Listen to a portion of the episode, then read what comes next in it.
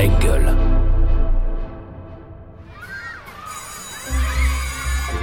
Quand j'étais petite, je voulais être. euh, Ah, quand j'étais petit, je Ah, voulais moi, quand j'étais euh, petite, je voulais petite, faire. euh, alors, moi, quand j'étais petite, Ah bah petit, moi je rêvais voulais d'être être. J'ai toujours eu envie. Alors, petit, de- je voulais être. euh, Bonjour Claudie. Bonjour. Alors qui dit enfance dit école. Il existe aujourd'hui euh, plusieurs établissements scolaires portant votre nom, dont un au lycée technique à, à Blanzy, situé à une Mhm. quinzaine de kilomètres du Creusot, votre ville natale.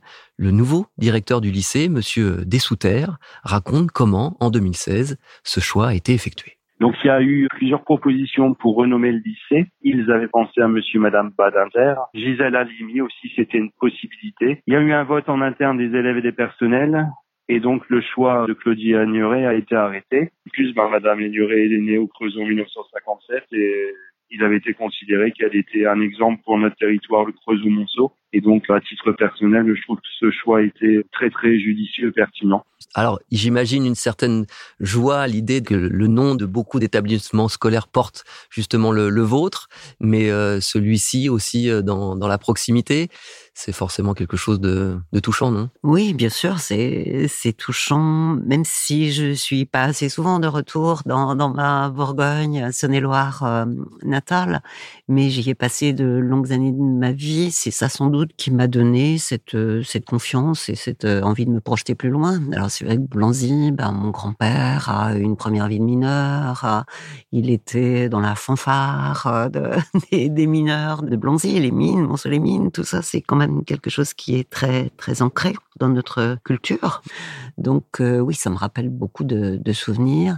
Après que mon nom soit donné à des écoles, c'est vrai que c'est beaucoup d'honneur et je leur suis très reconnaissante de me le proposer.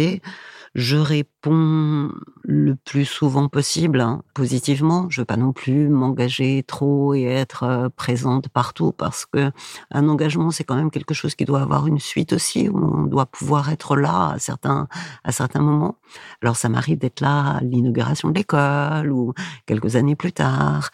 Et c'est vrai que ben voilà, mon nom représente euh, ben d'abord les les femmes, les femmes dans leur capacité à exercer euh, des métiers, à porter la voix. euh, et je pense que c'est important de reconnaître cette euh, diversité des, des profils. Et puis cet aspect associé à la science, l'ingénierie, l'aventure scientifique et technique. Et je pense qu'on a besoin, quand on, on parle aux, aux enfants, de pouvoir les accompagner vers un demain différent de ce qu'on sait déjà faire. Donc se lancer dans une aventure de l'avenir. L'école, c'est un lieu où vous allez vous distinguer assez rapidement. Une de vos institutrices à l'école du Sud, au Creusot, va même dire à votre maman, votre fille n'est pas normale, elle sait tout. Alors oui, j'ai plutôt eu des facilités euh, à, à l'école. C'est vrai que j'ai eu mon baccalauréat avec deux années d'avance par rapport au cursus normal. Je suis pas une euh, petite fille génie précoce où tout arrive sans que rien n'ait été rentré dans l'esprit. J'ai beaucoup travaillé. J'ai été plutôt euh, bûcheuse, comme euh, doivent pouvoir le, le dire certains enfants aujourd'hui, tout en étant sportive, tout en étant, euh, voilà, en, ai- en aimant la nature et profitant de ces, ces moments-là. Vous allez rapidement sauter deux classes, une année de maternelle, puis le CE2, et puis arrive un jour, ce fameux jour. Je tâte le sol du bout de l'orteil, dit Armstrong. Le sol est très ferme. Je ne peux pas voir l'empreinte de mon pied sur le sol. Juillet 69, le premier pas de l'homme sur la Lune, un, un moment magique partagé par des, millions d'individus, d'enfants. Et moi, j'étais enfant, j'avais 12 ans, donc euh, à cette époque-là.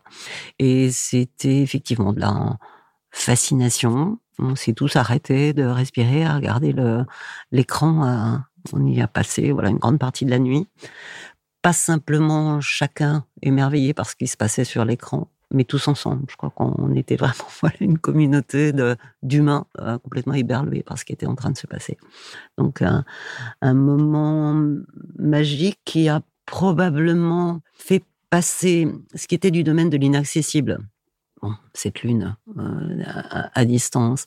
Ce jour-là, quelqu'un, cette nuit-là, quelqu'un était euh, en train de, marcher à, sa surface. Donc c'était du réel, c'était retransmis et passer du rêve à une réalité qui ce jour-là se produisait. Je pense que c'est surtout ça le, déclic que ce, cette soirée de juillet 69 a mis dans ma tête d'enfant. On aime bien dans Allons enfants euh, offrir un, petit cadeau.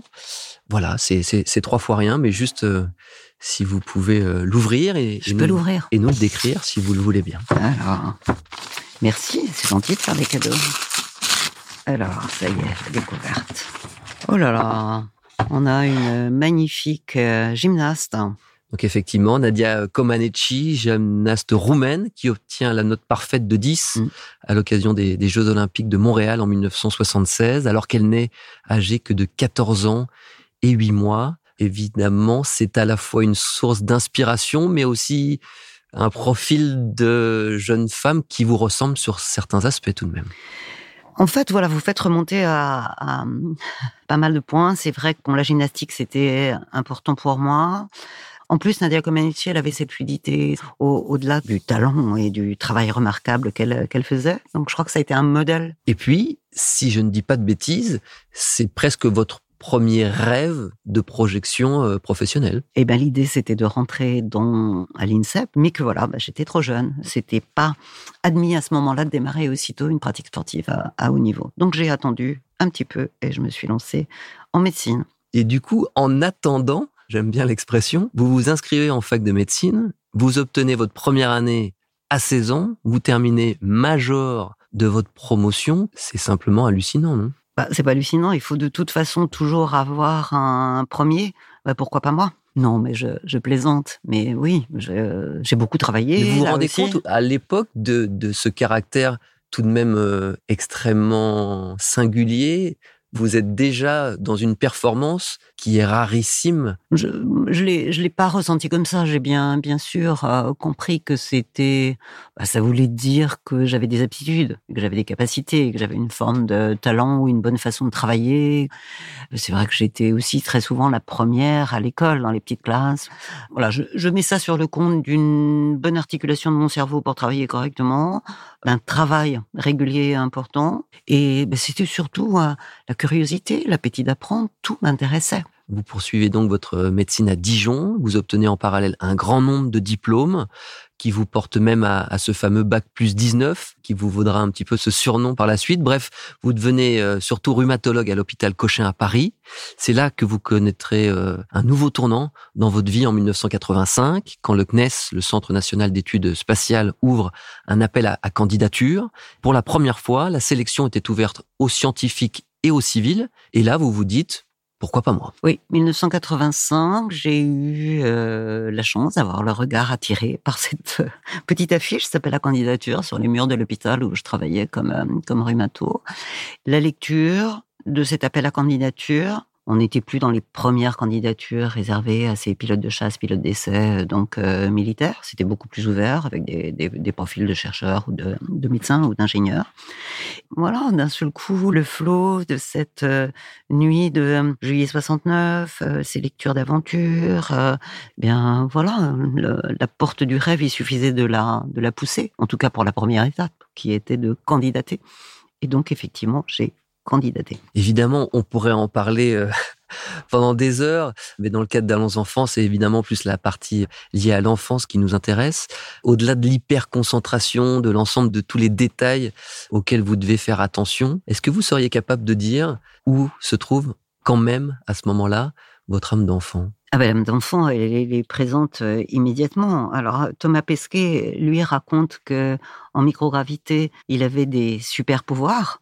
Mais moi, c'était mon âme d'enfant. Je suis redevenu enfant dans, dans la station spatiale, à me déplacer, à porter mon commandant sur le bout de mon index, à envoyer euh, non pas une balle, mais je ne sais plus quoi pour traverser l'enfilade des modules. Oui, mon âme d'enfant, je l'ai retrouvée en profitant de ces moments magiques, de la découverte, de l'inattendu aussi, parce que vous pouvez pas tout prévoir. Et pour moi, l'enfance, c'est un petit peu ça. On se construit aussi en découvrant, en élargissant sa perspective. Et là, c'est une étape de plus dans une découverte de quelque chose que vous pouviez à peine imaginer. Donc oui, je, je suis retombée en enfance en arrivant dans la station spatiale. Merci. Claudie, la, la, dernière question, notre question un peu signature dans, dans Allons enfants. Qu'auriez-vous envie de dire là maintenant à cette jeune Claudie, celle qui avait 12 ans quand elle regardait les premiers pas de, de l'homme sur la, sur la Lune, si elle était là maintenant face à vous? Probablement de lui dire euh, ose vivre ta vie et fais attention, prends soin de ceux qui t'entourent. Merci beaucoup, Claudie Aigneret, d'avoir participé à, à cette émission. C'était voilà, franchement un, un, un, immense plaisir et j'espère que tous les enfants et les jeunes parents qui nous écoutent voilà, auront pris le, le même plaisir que moi aujourd'hui. Merci à vous. Merci. Et n'oubliez pas, allons enfants, à l'infini et au-delà. Allons enfants est un podcast Engel présenté par Romain Ballan. Abonnez-vous pour découvrir nos prochains épisodes. Production et réalisation, Raphaël Fruchard. Ingénieur du son, Thomas Gabriel. Coordination de production, Alix Pénichon.